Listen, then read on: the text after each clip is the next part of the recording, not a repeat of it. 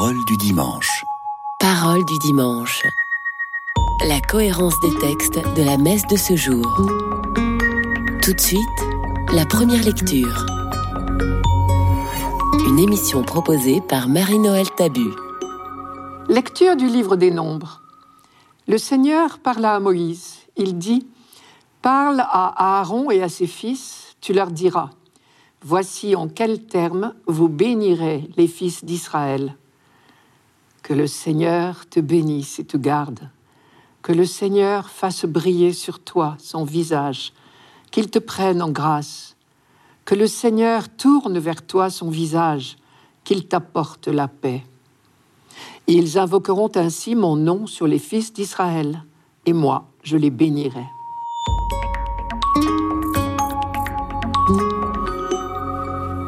Voici donc comment les prêtres d'Israël, depuis Aaron et ses fils, bénissaient le peuple au cours des cérémonies liturgiques au temple de Jérusalem. Formule qui fait partie du patrimoine chrétien désormais, puisque cette phrase du livre des Nombres figure parmi les bénédictions solennelles proposées pour la fin de la messe. Vous avez remarqué la phrase Ils invoqueront mon nom sur les fils d'Israël. C'est une façon de parler, puisque précisément là-bas, on ne dit jamais le nom de Dieu pour marquer le respect qu'on lui porte. On sait à quel point dans ce monde-là le nom représente la personne elle-même. Prononcer le nom, c'est un acte juridique qui marque une prise de possession, mais aussi un engagement de, de protection. Quand un guerrier conquiert une ville, par exemple, on dit qu'il prononce son nom sur la ville. Et le jour du mariage, le nom du mari est prononcé sur sa femme. Là encore, cela implique appartenance et promesse de vigilance. Quand Dieu révèle son nom à son peuple, il se rend accessible à sa prière. Et réciproquement, l'invocation du nom de Dieu constitue normalement un gage de bénédiction. Par voie de conséquence, les atteintes portées au peuple ou au temple de Dieu constituent un blasphème contre son nom, une insulte personnelle et du coup, nous comprenons mieux la phrase de Jésus. Ce que vous avez fait au plus petit d'entre mes frères, c'est à moi que vous l'avez fait. Sur toutes les personnes que nous rencontrerons cette année, nous pourrons nous dire que Dieu a posé son nom. Voilà qui nous incitera à les regarder d'un œil neuf. Je reviens sur la bénédiction du livre des Nombres. Je vous propose quatre remarques. Première remarque, la formule des prêtres est au singulier. Que le Seigneur te bénisse et non pas que le Seigneur vous bénisse. Mais en réalité, il s'agit d'Israël tout entier. C'est un singulier collectif. Et plus tard, le peuple d'Israël a bien compris que cette protection de Dieu ne lui est pas réservée, qu'elle est offerte à l'humanité tout entière. Deuxième remarque, que le Seigneur te bénisse est au subjonctif. Curieuse expression quand on y réfléchit. Est-ce que le Seigneur pourrait ne pas nous bénir Que le Seigneur fasse briller sur toi son visage, que le Seigneur se penche vers toi. Et de la même manière, ils invoqueront ainsi mon nom sur les fils d'Israël, et moi, je les bénirai. On a envie de demander, mais sinon, il ne les bénirait pas. Lui qui fait lever son soleil sur les bons et sur les méchants, c'est-à-dire sur tous les hommes, lui qui nous dit d'aimer même nos ennemis, Bien sûr, nous connaissons la réponse. Nous savons bien que Dieu nous bénit sans cesse, que Dieu nous accompagne, qu'il est avec nous en toutes circonstances. Et pourtant, ce subjonctif est là. Mais comme tous les subjonctifs, il exprime un souhait. C'est de nous qu'il s'agit. Dieu nous bénit sans cesse, oui, mais nous, nous sommes libres de ne pas accueillir sa bénédiction. Comme le soleil brille en permanence, même quand nous recherchons l'ombre, nous sommes libres de rechercher l'ombre. De la même manière, nous sommes libres d'échapper à cette action bienfaisante de Dieu. Celui ou celle qui se met à l'abri du soleil perd toute chance de bronzer. Ce ne sera pas la faute du soleil. Alors la, la formule que Dieu vous bénisse, c'est le souhait que nous nous mettions sous la bénédiction de Dieu. On pourrait dire, Dieu nous propose sa bénédiction et sous-entendu, libre à nous de nous laisser faire ou pas. Ce subjonctif, justement, est là pour manifester notre liberté. Troisième remarque en forme de question. En quoi consiste la bénédiction de Dieu? Que se passe-t-il pour nous? Bénir, c'est un mot latin. Benedicere, dire du bien. Dieu dit du bien de nous. On ne s'étonne pas que Dieu dise du bien de nous, puisqu'il nous aime. Il pense du bien de nous. Il dit du bien de nous. Il ne voit en nous que ce qui est bien. Or, la parole de Dieu est acte. Il dit, et cela fut, dit le livre de la Genèse. Et donc, quand Dieu dit du bien de nous, sa parole agit en nous. Elle nous transforme, elle nous fait du bien. Quand nous demandons la bénédiction de Dieu, nous nous offrons à son action transformante. Quatrième remarque, ce n'est pas pour autant un coup de baguette magique. Être béni, c'est être dans la grâce de Dieu, vivre en harmonie avec Dieu, vivre dans l'alliance. Cela ne nous épargnera pas pour autant les difficultés, les épreuves, comme tout le monde. Mais celui qui vit dans la bénédiction de Dieu traversera les épreuves en tenant la main de Dieu, si je peux dire. Béni tu le seras plus qu'aucun autre peuple, promettait Moïse au peuple d'Israël. Le peuple d'Israël est béni, cela ne l'a pas empêché de traverser des périodes terribles. Mais au sein de ces épreuves, le croyant sait que Dieu l'accompagne. En cette fête de Marie, Mère de Dieu, tout ceci prend un sens particulier. Lorsque l'ange Gabriel envoya Marie pour lui annoncer la naissance de Jésus, l'a saluée, il lui a dit, Je te salue, pleine de grâce, c'est-à-dire comblée de la grâce de Dieu. Elle est par excellence celle sur qui le nom de Dieu était prononcé, celle qui reste sous cette très douce protection. Tu es bénie entre toutes les femmes.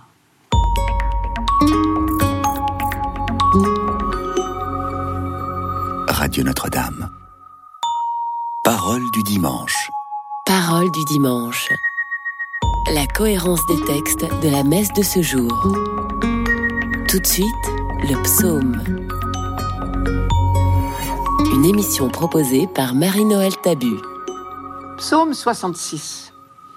Que Dieu nous prenne en grâce et qu'il nous bénisse. Que son visage s'illumine pour nous et ton chemin sera connu sur la terre, ton salut parmi toutes les nations. Que les nations chantent leur joie, car tu gouvernes le monde avec justice. Sur la terre, tu conduis les nations. La terre a donné son fruit. Dieu, notre Dieu, nous bénit. Que la terre tout entière l'adore.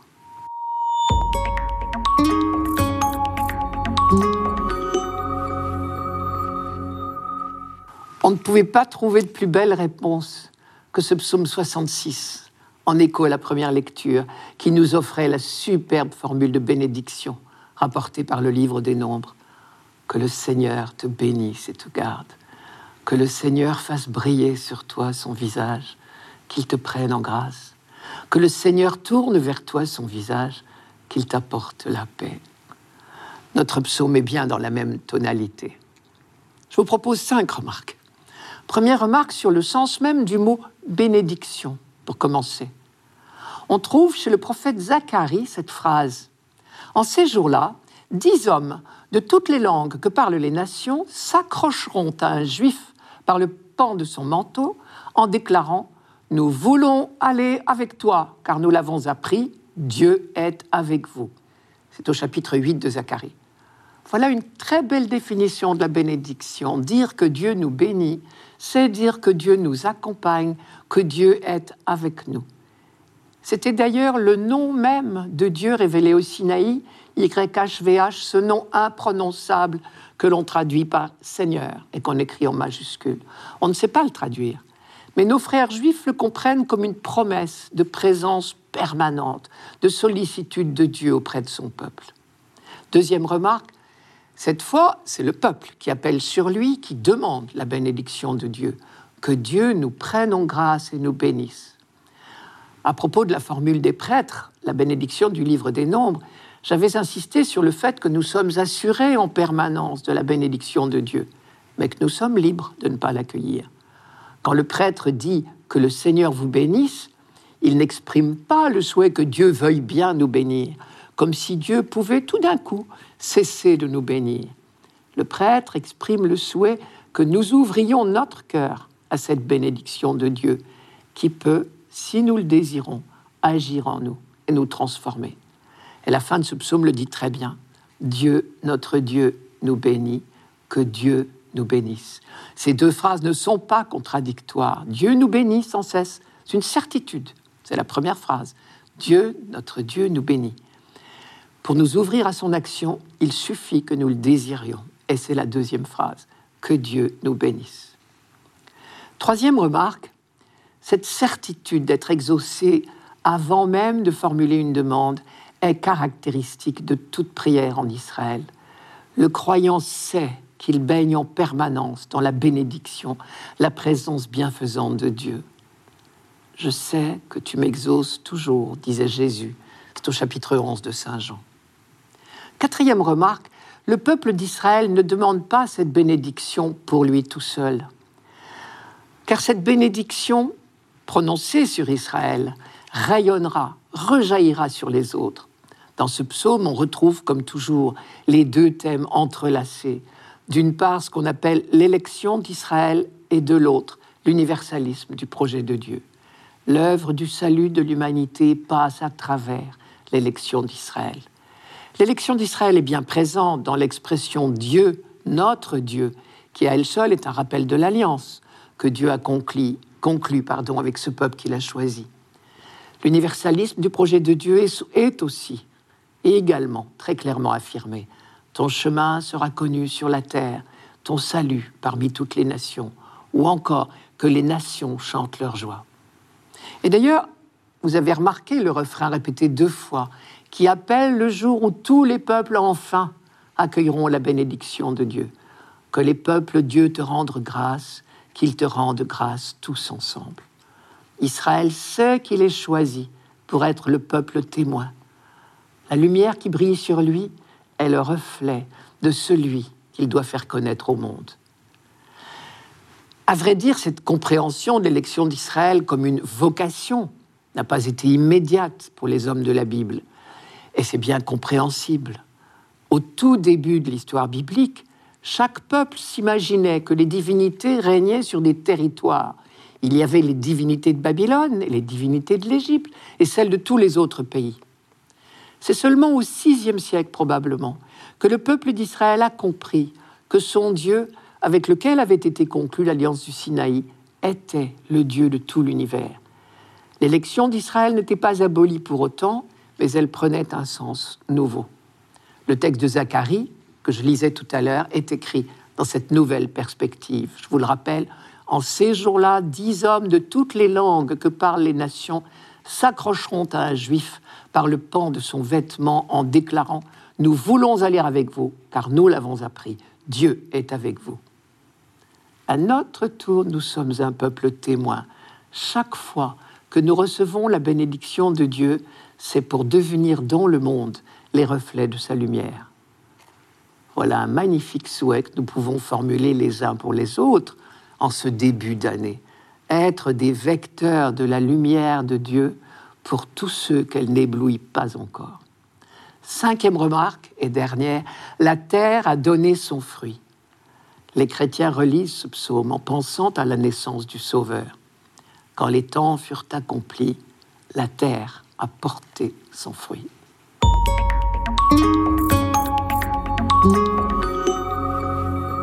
Radio Notre-Dame. Parole du dimanche. Parole du dimanche. La cohérence des textes de la messe de ce jour. Tout de suite, la deuxième lecture. Une émission proposée par Marie-Noël Tabu. Lecture de la lettre de Saint Paul apôtre aux Galates. Lorsqu'est venue la plénitude des temps, Dieu a envoyé son Fils, né d'une femme et soumise à la loi de Moïse, afin de racheter ceux qui étaient soumis à la loi et pour que nous soyons adoptés comme fils. Et voici la preuve que vous êtes des fils. Dieu a envoyé l'Esprit de son Fils dans nos cœurs, et cet Esprit crie Abba, c'est-à-dire Père. Ainsi, tu n'es plus esclave, mais fils. Et puisque tu es fils, tu es aussi héritier. C'est l'œuvre de Dieu.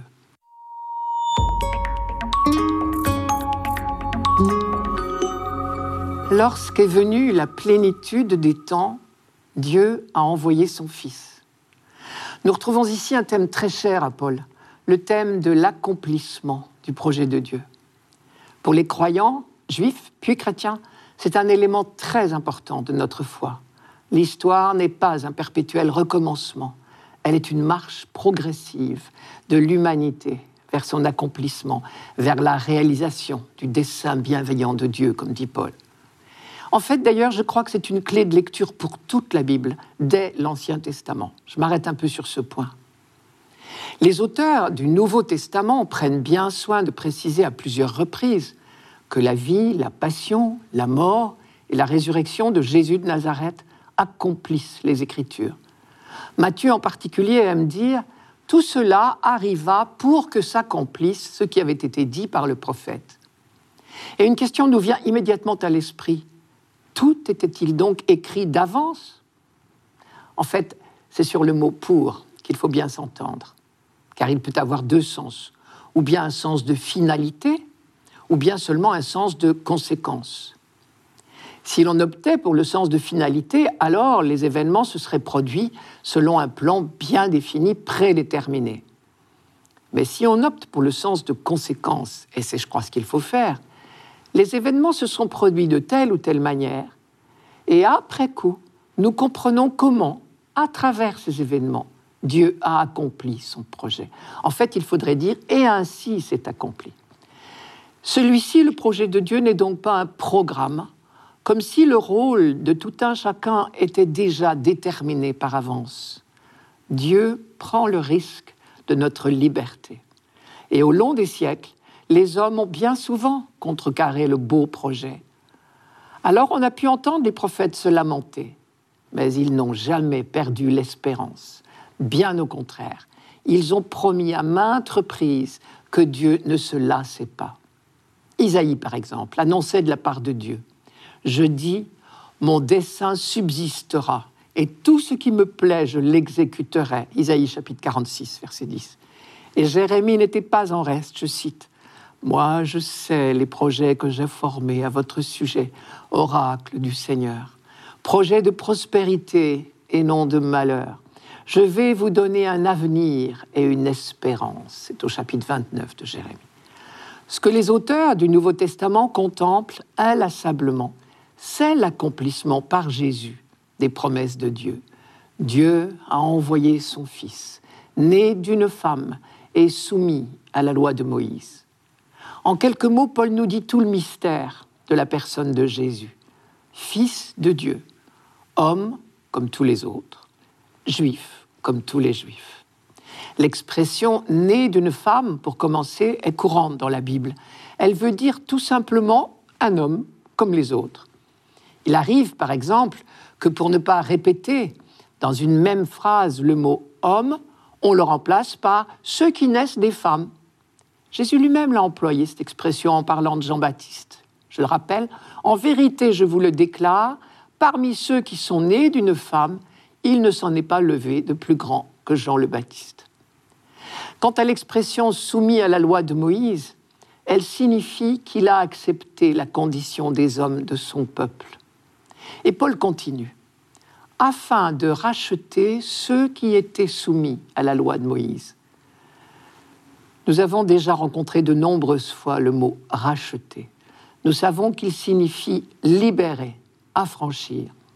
Dans l'Ancien Testament, le racheteur, c'était précisément celui qui affranchissait l'esclave. Ce n'est donc pas la même chose d'être sous la domination de la loi et d'être fils.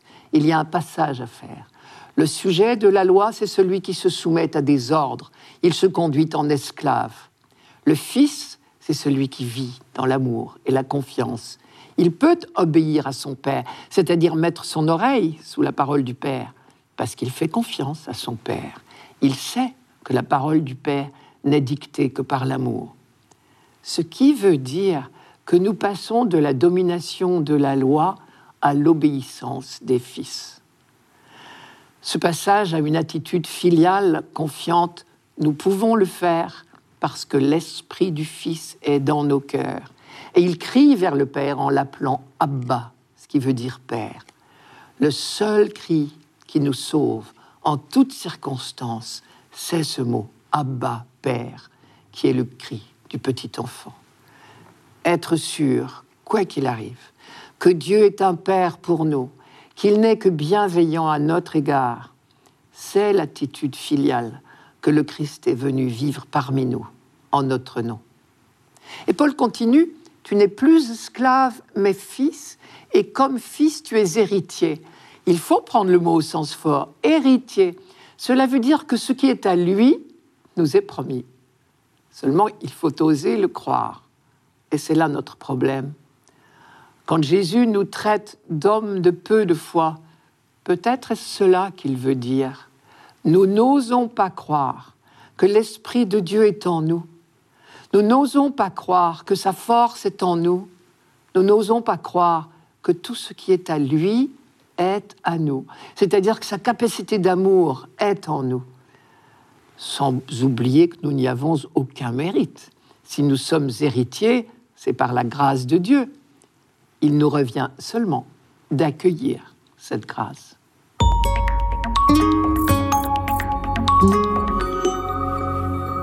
Radio Notre-Dame. Parole du dimanche. Parole du dimanche. La cohérence des textes de la messe de ce jour. Pour finir, l'Évangile. Une émission proposée par Marie-Noël Tabu. Évangile de Jésus-Christ selon Saint Luc. En ce temps-là, les bergers se hâtèrent d'aller à Bethléem et ils découvrirent Marie et Joseph avec le nouveau-né couché dans la mangeoire. Après avoir vu, ils racontèrent ce qui leur avait été annoncé au sujet de cet enfant. Et tous ceux qui entendirent s'étonnaient de ce que leur racontaient les bergers. Marie, cependant, retenait tous ces événements et les méditait dans son cœur. Les bergers repartirent, ils glorifiaient et louaient Dieu pour tout ce qu'ils avaient entendu et vu selon ce qui leur avait été annoncé. Quand fut arrivé le huitième jour, celui de la circoncision, l'enfant reçut le nom de Jésus, le nom que l'ange lui avait donné avant sa conception. Ce récit a l'air anecdotique, mais en réalité il est profondément théologique, ce qui veut dire que tous les détails comptent. Je vous propose de les relire un à un dans l'ordre du texte. Les bergers tout d'abord. C'étaient des gens peu recommandables, des marginaux, car leur métier les empêchait de fréquenter les synagogues et de respecter le sabbat. Or, ce sont eux qui sont les premiers prévenus de l'événement qui vient de bouleverser l'histoire de l'humanité. Et ils deviennent, de ce fait, les premiers apôtres, les premiers témoins. Ils racontent, on les écoute, ils étonnent. Ils racontent cette annonce étrange dont ils ont bénéficié en pleine nuit. Voici le récit de Luc pour cette fameuse nuit. Dans les environs se trouvaient des bergers qui passaient la nuit dans les champs pour garder leurs troupeaux. L'ange du Seigneur s'approcha et la gloire du Seigneur les enveloppa de sa lumière. Ils furent saisis d'une grande crainte. Mais l'ange leur dit, Ne craignez pas, car voici que je viens vous annoncer une bonne nouvelle, une grande joie pour tout le peuple. Aujourd'hui, vous est né un sauveur dans la ville de David. Il est le Messie, le Seigneur. Et voilà le signe qui vous est donné. Vous trouverez un nouveau-né emmailloté et couché dans une mangeoire. Et soudain, il y eut avec l'ange une troupe céleste innombrable qui louait Dieu en disant Gloire à Dieu au plus haut des cieux et paix sur la terre aux hommes qu'il aime, sous-entendu parce que Dieu les aime. Les bergers racontent tout cela avec leurs mots à eux. Et on ne peut s'empêcher de penser une fameuse phrase de Jésus, une trentaine d'années plus tard, je cite, Ce que tu as caché aux sages et aux savants, tu l'as révélé aux tout petits. Cela a commencé dès le début de sa vie. Tout ceci se passe dans le petit village de Bethléem. Tout le monde le savait à l'époque. C'est la ville qui devait voir naître le Messie dans la descendance de David. Bethléem, c'est aussi la ville dont le nom signifie littéralement la maison du pain. Et le nouveau-né est couché dans une mangeoire, Belle image pour celui qui vient se donner en nourriture pour l'humanité. Le nom de l'enfant déjà révèle son mystère. Jésus signifie Dieu sauve. Et si, à l'inverse de Matthieu, Luc ne précise pas cette étymologie, il a quelques versets plus haut rapporté la phrase de l'ange Il vous est né un sauveur. En même temps, Jésus vit à fond la solidarité avec son peuple. Comme tout enfant juif, il est circoncis le huitième jour. Il a été soumis à la loi de Moïse pour racheter ceux qui étaient soumis à la loi, dit Paul dans la lettre aux Galates, qui est notre deuxième lecture de ce 1er janvier. Les trois autres évangiles ne parlent pas de la circoncision de Jésus, tellement la chose est de soi. Ce sera le signe de l'alliance entre moi et vous. Mon alliance deviendra dans votre chair une alliance perpétuelle, avait dit Dieu à Abraham. C'est au chapitre 17 de la Genèse. Et le livre du Lévitique en avait tiré une loi selon laquelle tout garçon devait être circoncis le huitième jour. Joseph et Marie n'ont fait que s'y conformer pour tout juif de l'époque, obéir à la loi de Moïse était le meilleur moyen, pensait-on, de faire la volonté de Dieu. Le plus, surprenant pour nous n'est donc pas le fait même de la circoncision de Jésus, mais l'insistance de l'évangéliste. Visiblement, Saint Luc a souhaité marquer la volonté du jeune couple de se conformer en tout point à la loi de Moïse. Il y revient quelques lignes plus tard pour raconter la présentation de l'enfant au temple. Je cite Quand arriva le jour fixé par la loi de Moïse pour la purification, les parents de Jésus le portèrent à Jérusalem pour le présenter au Seigneur, selon ce qui est écrit dans la loi. Il venait aussi présenter en offrande le sacrifice prescrit par la loi du Seigneur. Plus que la bonne volonté d'un couple fervent, sans doute Luc veut-il nous faire entrevoir l'entière solidarité de Jésus avec son peuple. Le dernier soir, Jésus lui-même l'a revendiqué, je cite, Il faut que s'accomplisse en moi ce texte de l'Écriture, il a été compté avec les pécheurs. Enfin, dernière remarque sur cet évangile, on ne peut s'empêcher de remarquer, et cela est valable pour les quatre lectures de cette fête de Marie, la discrétion du personnage de Marie, alors même que cette liturgie lui est dédiée sous le vocable de Marie, Mère de Dieu. Luc dit seulement Marie, cependant, retenait tous ces événements et les méditait dans son cœur. À l'inverse des bergers, que l'événement rend bavard, Marie contemple et médite dans son cœur. Peut-être ce silence même de Marie est-il un message pour nous. La gloire de Marie, c'est justement d'avoir tout simplement accepté d'être la mère de Dieu, d'avoir su se mettre tout entière, humblement, au service de l'accomplissement du projet de salut de Dieu. Elle n'est pas le centre du projet. Le centre du projet, c'est Jésus, celui dont le nom signifie Dieu sauve. C'était Parole du dimanche, une émission présentée par Marie-Noël Tabu. Rendez-vous dimanche prochain.